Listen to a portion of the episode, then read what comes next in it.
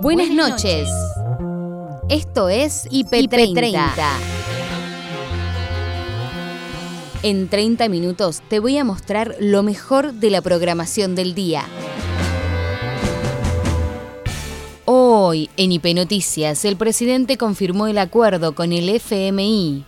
La tranquilidad con la que explica Martín Guzmán, em, la, la fortaleza que le da a aparecer con Juan Mansur, sobre todo a Juan Mansur, que hace unos días se hablaba de la posibilidad de que él dejara su cargo, ¿no?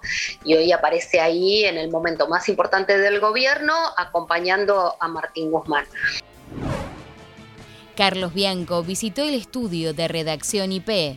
Me consultaron en un, en un programa de radio sobre declaraciones que hizo respecto de eh, un supuesto problema generalizado de tomas de tierras en la provincia de Buenos Aires eh, nada, solamente lo que contesté es que me parece que de a poquito se va enterando de los problemas estructurales de la provincia, eh, que tienen 30 o 40 años y que todos empeoraron con María Eugenia Vidal. Eh, también se, se tendría que, enterar de eso y que nosotros le estamos dando efectivamente un camino de, de solución.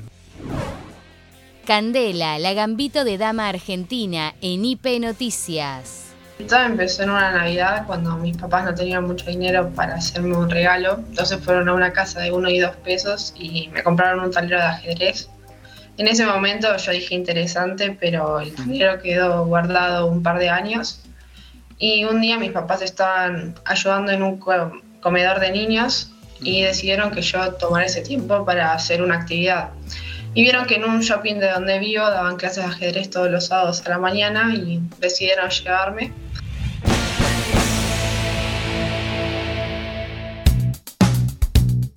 Lo importante de la jornada en IP Central con Noelia Barral Grijera y Gabriel Sued. El anuncio que marca la agenda política del día, de la semana, del mes y quizás durante varios meses vamos a estar hablando de este tema. El presidente Alberto Fernández, minutos después de las 10 de la mañana, anunció el acuerdo con el Fondo Monetario Internacional. Quiero anunciarles que el gobierno de la Argentina ha llegado a un acuerdo con el Fondo Monetario Internacional. Gobernar es un ejercicio de responsabilidad. Sufríamos un problema y ahora tenemos una solución. Teníamos una soga al cuello, una espada de Damocles y ahora tenemos un camino que podemos recorrer. Sin acuerdo, no teníamos un horizonte de futuro.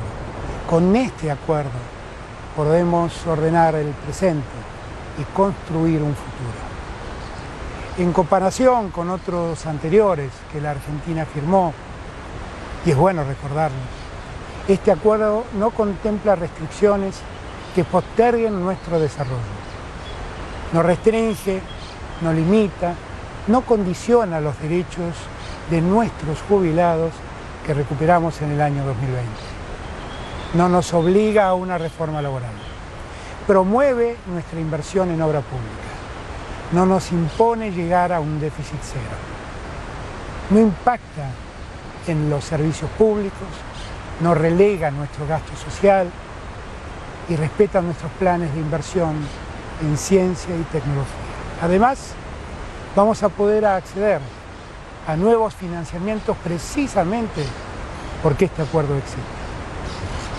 Este entendimiento prevé sostener la recuperación económica ya iniciada prevé que no habrá caída del gasto real y sí un aumento en la inversión de la obra pública del gobierno nacional. Tampoco dispone saltos valuatorios. Sin el acuerdo, las posibilidades comerciales, económicas y de financiación que nuestra nación necesita estarían seriamente limitadas. Este acuerdo no nos condiciona podremos actuar ejerciendo nuestra soberanía y llevar adelante nuestras políticas de crecimiento, desarrollo y justicia social. Es un acuerdo basado en la confianza del mundo en nuestras capacidades. Tenemos que crecer para poder pagar. De otro modo, no era posible. De otro modo, tampoco será posible. Teníamos una deuda impagable que nos dejaba sin presente ni futuro.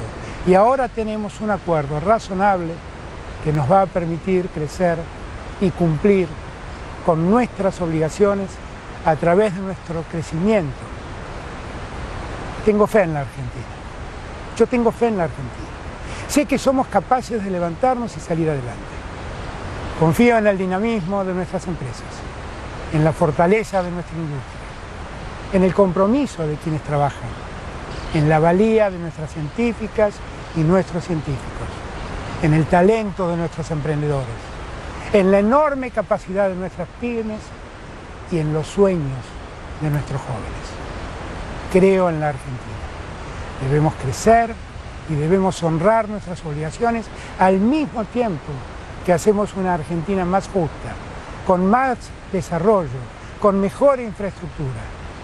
Seguiremos también la senda de ordenar las cuentas públicas sin condiciones a nuestras políticas de justicia social.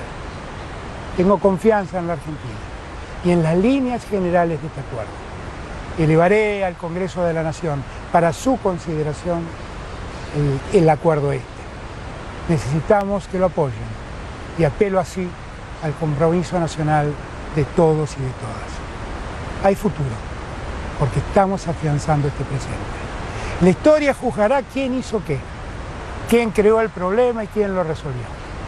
Los invito a mirar hacia adelante, sin olvidar el pasado. Había un problema, gravísimo, urgente, y ahora tenemos una solución posible y razonable. Es tiempo de unirnos en las soluciones y no dividirnos en los problemas. Confío en la Argentina, confío en los argentinos y las argentinas. El presidente dando eh, a conocer las grandes líneas de este primer entendimiento con el Fondo Monetario Internacional. Después sería el turno de Martín Guzmán, eh, que junto con Juan Mansur, el jefe de gabinete, contaron algo más de la letra chica del acuerdo. Para hablar de este tema ya recibimos a Leandro Renú. ¿Qué haces, Lean? ¿Cómo va? ¿Cómo estás, Gaby? ¿Cómo están? Buenas noches. Bien, ¿vos? Muy bueno, bien. vamos a, antes de, de analizar eh, la letra chica, el cómo sigue este Sí. acuerdo, los próximos pasos, qué pasa con la cuestión fiscal, qué pasa con la cuestión monetaria, qué pasa con eh, la cuestión de las tasas. Vamos a escuchar al ministro Martín Guzmán en la conferencia de prensa y después lo charlamos. Se apunta a que en el año 2022 el financiamiento monetario sea eh, de 1% del producto, en el año 2023 que esté en alrededor de 0,6% del producto y que en el año 2024 sea cercano a cero. Y poder converger a una situación en la cual no haya más financiamiento monetario sistemático del Banco Central al Tesoro, sino que en una economía más normalizada, la oferta monetaria se pueda mover de una forma consistente con la evolución de la demanda por nuestra moneda, sin que ello conlleve presiones adicionales en los tipos de cambio y por lo tanto en la inflación. Lo que necesitamos justamente es ir mejorando el perfil de financiamiento de la política pública y fortaleciendo la sostenibilidad de las finanzas públicas. Por eso es importante ir reduciendo la emisión monetaria. Y esto se da en el contexto de reducción gradual del déficit fiscal, al mismo tiempo que el Estado juega un rol contracíclico. No va a haber ningún salto cambiario la política cambiaria va a seguir en la línea en la que se ha venido llevando a cabo y se plantea un objetivo de acumulación de reservas internacionales que es muy importante para favorecer la resiliencia en el frente externo y para también contribuir a una mayor estabilidad de las expectativas. Se plantea una meta para el año 2022 de crecimiento de las reservas internacionales de 5 mil millones de dólares. El programa va a tener una duración de dos años y medio y aún hay que trabajar en los memorandos de las políticas económicas y financieras, los memorandos de entendimiento entre la nación, entre el gobierno nacional y el Fondo Monetario Internacional, y esto va a llevar algunas semanas. Y esos memorandos se van a escribir sobre la base de lo que ya se ha acordado. Alberto Fernández confirmó el acuerdo con el Fondo Monetario Internacional. Los detalles por Analía Argento en Imagen Positiva. La tranquilidad con la que explica Martín Guzmán, eh, la, fortaleza que le da a parecer con Juan Mansur, sobre todo a Juan Mansur, que hace unos días se hablaba de la posibilidad de que él dejara su cargo, ¿no? Y hoy aparece ahí en el momento más importante del gobierno, acompañando a Martín Guzmán. Un Martín Guzmán que buscó ser claro, cercano a los periodistas, llevar tranquilidad, es su tono habitual, pero eh, cómo respondió, ¿no? Digo, sin enojarse. ¿Cómo gambeteó la pregunta que le hicieron sobre la opinión de la vicepresidenta? Eso también fue notable. Sí, vos sabés que yo pensé que me, que dije, me dormí. No, no, claro. No, no. No, la gambeteó, pero eh, con una claridad increíble. Ahora, claro, lo que contestó en ese momento Guzmán, más que referirse a la opinión puntual de la vicepresidenta, dijo el acuerdo va a ir al Congreso, que fue más o menos lo mismo que había dicho Alberto. Te invito a compartir esas palabras, las de Alberto, cuando anuncia que el acuerdo va al Congreso. Ana, y después seguimos conversando. Lo vemos. Con confianza en la Argentina y en las líneas generales de este acuerdo elevaré al Congreso de la Nación para su consideración el, acuerdo este. Necesitamos que lo apoyen y apelo así al compromiso nacional de todos y de todas. Hay futuro, porque estamos afianzando este presente. La historia juzgará quién hizo qué, quién creó el problema y quién lo resolvió. Los invito a mirar hacia adelante, sin olvidar el pasado. Había un problema gravísimo urgente.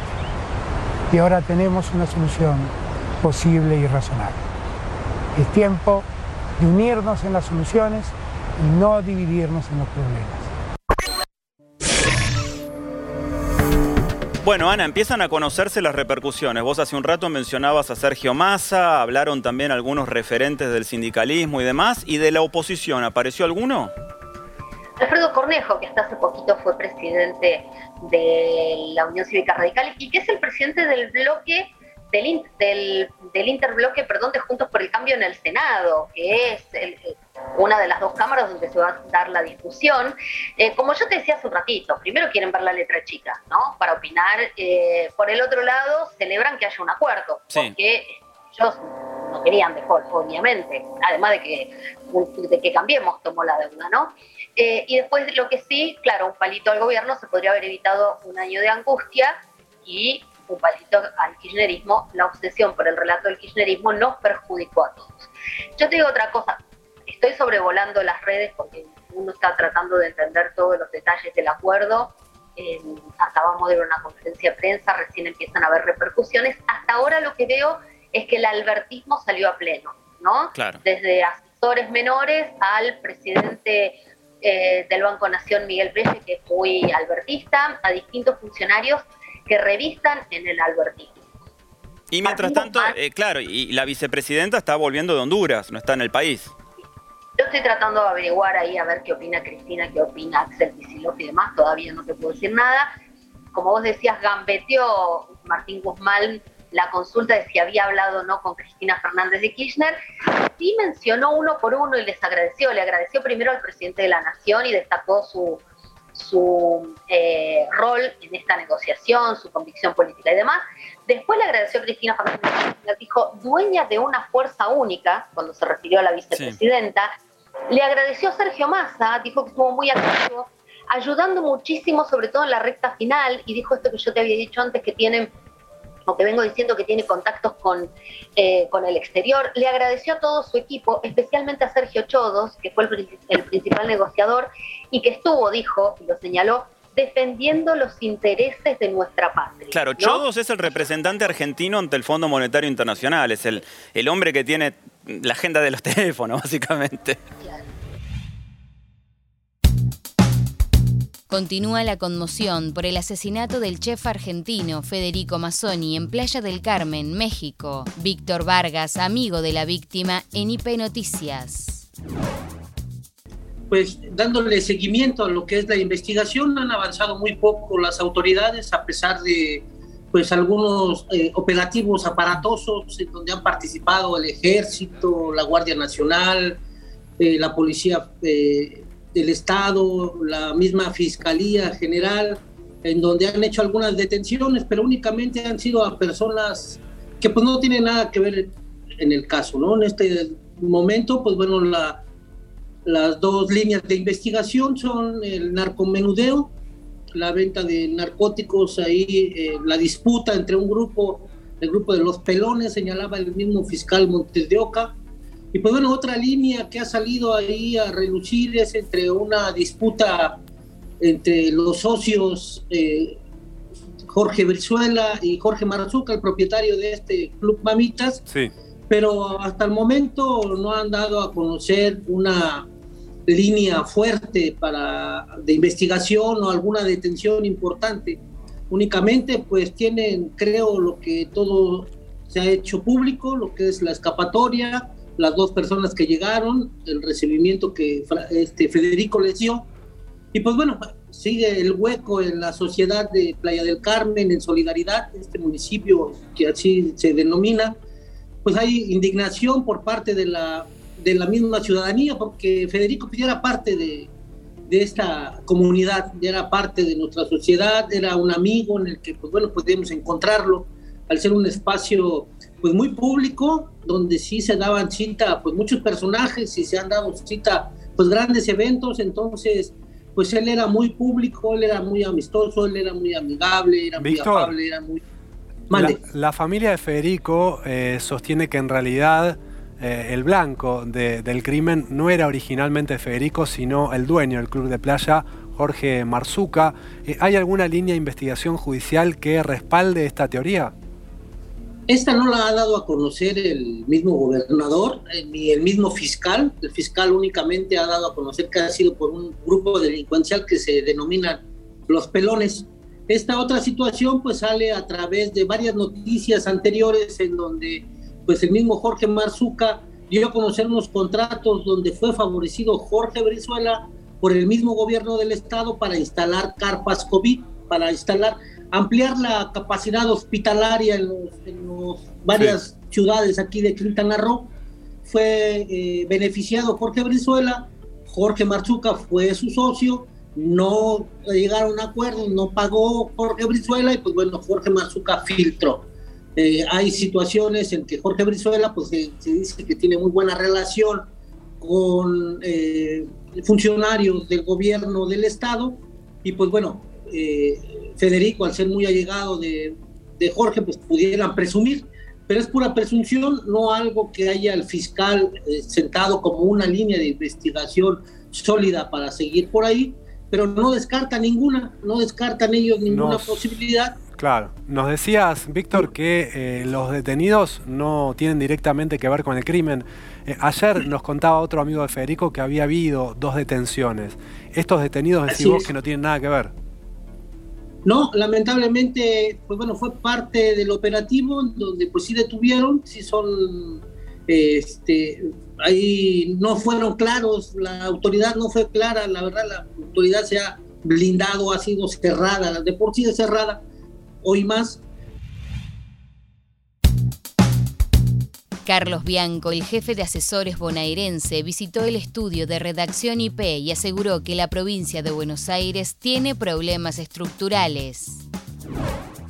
Me consultaron en un, programa de radio sobre declaraciones que hizo respecto de eh, un supuesto problema generalizado de tomas de tierras en la provincia de Buenos Aires eh, nada, solamente lo que contesté es que me parece que de a poquito se va enterando de los problemas estructurales de la provincia, eh, que tienen 30 o 40 años y que todos empeoraron con María Eugenia Vidal. Eh, también se, se tendría que, enterar de eso y que nosotros le estamos dando efectivamente un camino de, solución. Eh, cuando son problemas estructurales no los solucionar justamente por definición. ¿no?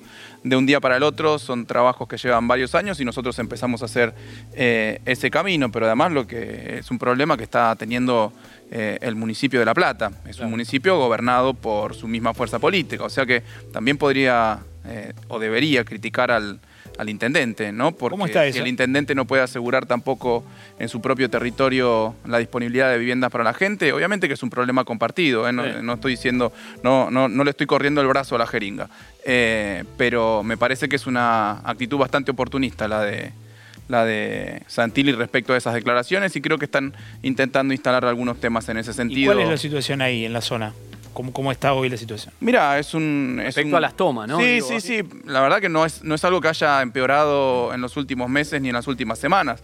Eh, repito, es un problema estructural que tienen muchos distritos de la provincia de Buenos Aires y que nosotros estamos trabajando en eso. Está el famoso caso de Guernica, en donde se avanzó con el loteo, con la entrega de, algunos terrenos para, para parte de la población que se había establecido ahí.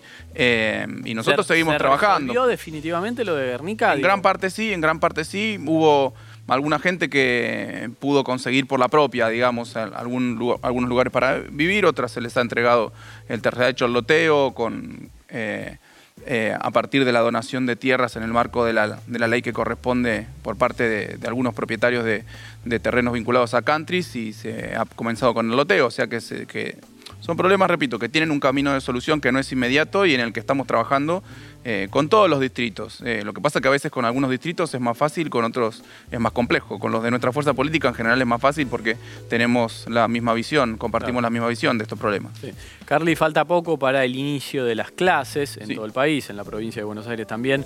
Obviamente hay un discurso del gobierno que es, bueno, apuremos la vacunación, que estén todos los chicos vacunados. Sabemos que es un segmento en donde no está completa la vacunación qué mirada, qué es lo que puede pasar. Sabemos que la decisión es no ir por cara de perro y que la vacunación sea obligatoria, pero ¿cómo garantizar que la mayor cantidad de chicos esté, estén vacunados? Mira, es clave que la mayor parte de la comunidad educativa, los chicos, los docentes, los auxiliares, em, estén vacunados para tener un, un, comienzo de clases presencial y sin problemas, ¿no? sin contagios masivos, más allá del nivel de casos que tenemos hoy en día, que es un nivel récord en las últimas semanas. Por eso lo que acaba de establecer el gobernador, lo que acaba de establecer el ministro Crepla, que es, en primer lugar, multiplicar la cantidad de vacunatorios que están funcionando en escuelas. Teníamos 800, ahora se suman 2.400 más, con el objetivo de que durante los días que restan de, enero y durante todo febrero, la mayor cantidad de chicos e integrantes de la comunidad educativa que aún no se hayan vacunado se puedan eh, vacunar para los docentes y para los trabajadores de la educación, prefiero decir, trabajadores y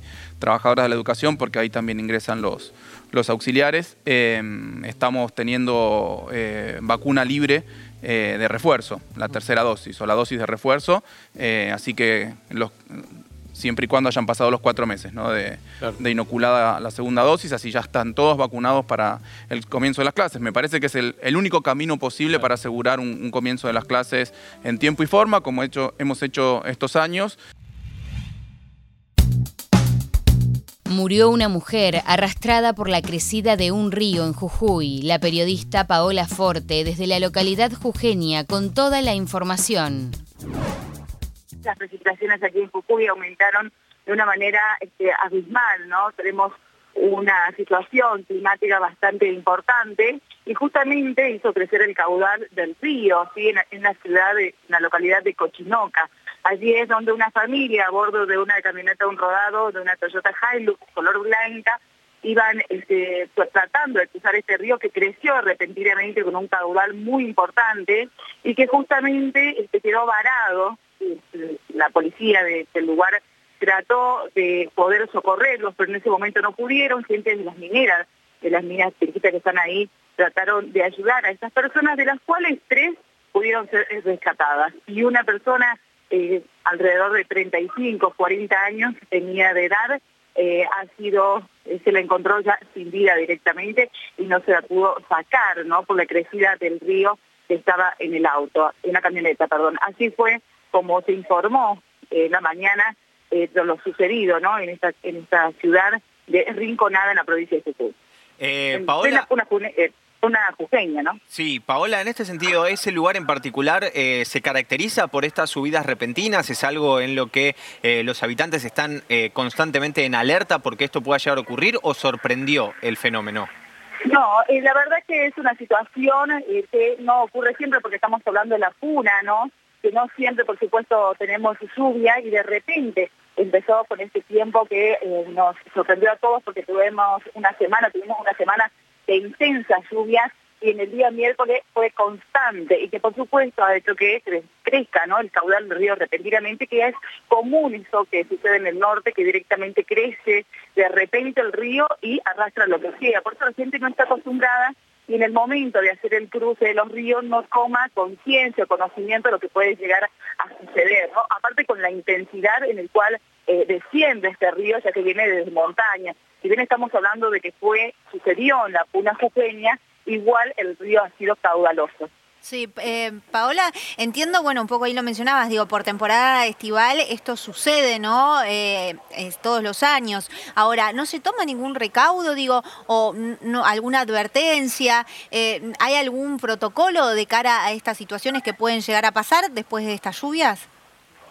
Generalmente en el norte no no se, no hay alarmas ni lugares que te avisen de la situación que se está sucediendo porque justamente bajan de los cerros eh, en algunas quebradas que se llamarían de los ríos y la bajada como es, rápida y la crecida del río es muy importante y de repente. Y no, no tenemos ninguna alarma, nada que nos avisara con anticipación de que esto llegase a suceder y que bueno, por esa situación mucha gente queda varada, inclusive si te fuiste de vacaciones al norte a pasear y, de repente este, se largó la lluvia, bajó una quebrada de agua, un río eh, de repente no no podés volver ¿no? hacia la ciudad.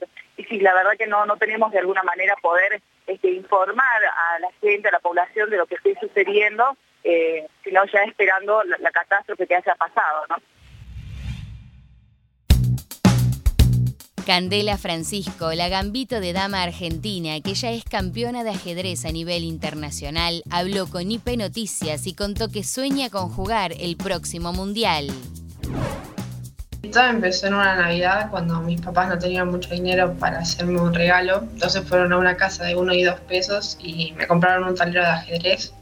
En ese momento yo dije interesante, pero el tablero quedó guardado un par de años y un día mis papás estaban ayudando en un comedor de niños y decidieron que yo tomara ese tiempo para hacer una actividad. Y vieron que en un shopping de donde vivo daban clases de ajedrez todos los sábados a la mañana y decidieron llevarme. Eh, termina la clase, me preguntan si me gustó, me había gustado, y me preguntan si quería volver, y le digo que sí, entonces ahí empezó todo. ¿Cuántos años tenías cuando te llevaron ahí a ese shopping a tomar clases de ajedrez? Eh, nueve años. Tan solo nueve años, porque digo, es, eh, es un atractivo que no todos los chicos de nueve años tienen como esa capacidad de asombrarse con el ajedrez y de mantener la continuidad, porque por ahí los tenés un ratito y después ya te, te revolean en tablero de ajedrez, queda por ahí tirado. ¿Y qué te, qué te apasionó cuando, cuando arrancaste, cuando arrancaste con esas clases? ¿Qué encontraste en el ajedrez que no habías descubierto antes? Mm, no sé, me gustó el ambiente, de que puedes hacer amigos, eh, jugar, o sea, el ambiente más que nada. En ese momento no te terminó de atrapar tanto por ahí la estrategia y el juego, pero imagino que después a medida que fue pasando el tiempo y que también quienes te enseñaban habrán visto tu capacidad y tu habilidad para el juego, empezó como a transformarse en algo más que ir a compartir ese momento con otros chicos. Mm, sí, en una profesión en una profesión. Bueno, tan solo 15 años y ella ya tiene definida su profesión, me encanta. Eh, ¿Y en qué momento hiciste ese clic? Eh, ¿A qué edad fue como ese clic o qué fue lo que dijiste, mm, esto ya no es un juego y yo me voy a dedicar al ajedrez? Yo creo que cuando jugué mi primer nacional, que sin saber jugar con las piezas negras quedé tercera, entonces ahí se notaba que tenía algo por no saber jugar. Era talento. Esto va en serio, epa, dijiste.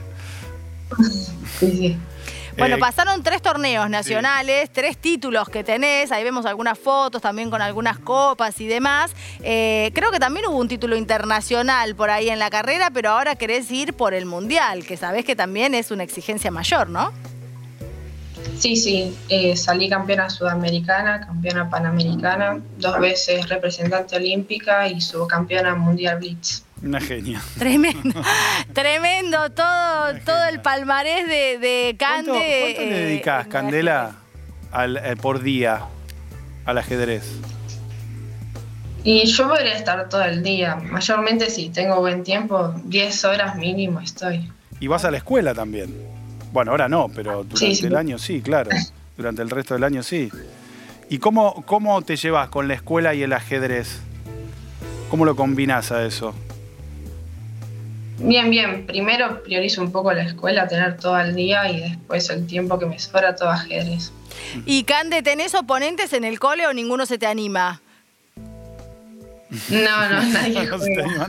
Claro, porque si quién se va a sentar a jugar al ajedrez? Yo creo que ya ni en la familia, ¿no? Porque siempre hay un papá, un abuelo que es como el, el sabio del ajedrez. Yo en mi casa era mi abuelo, el que la tenía clarísima y el que nos enseñaba. Y después nunca queríamos jugar con él porque siempre nos ganaba. Entonces queríamos buscar otro rival más fácil. Eh, pero en tu casa, ¿quién era? Eh, ¿Tenías a alguien, algún referente que decís, bueno, este es el mejor de la familia, que ya no se anima a sentarse?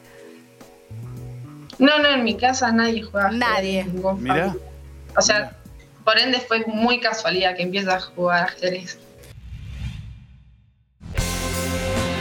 Y hasta acá llegamos por hoy. Acordate que podés ver las notas completas en nuestro sitio www.ip.digital y en nuestro canal de YouTube búscanos como IP Noticias y suscríbete. Esto fue IP30. Hasta la próxima. Buenas noches.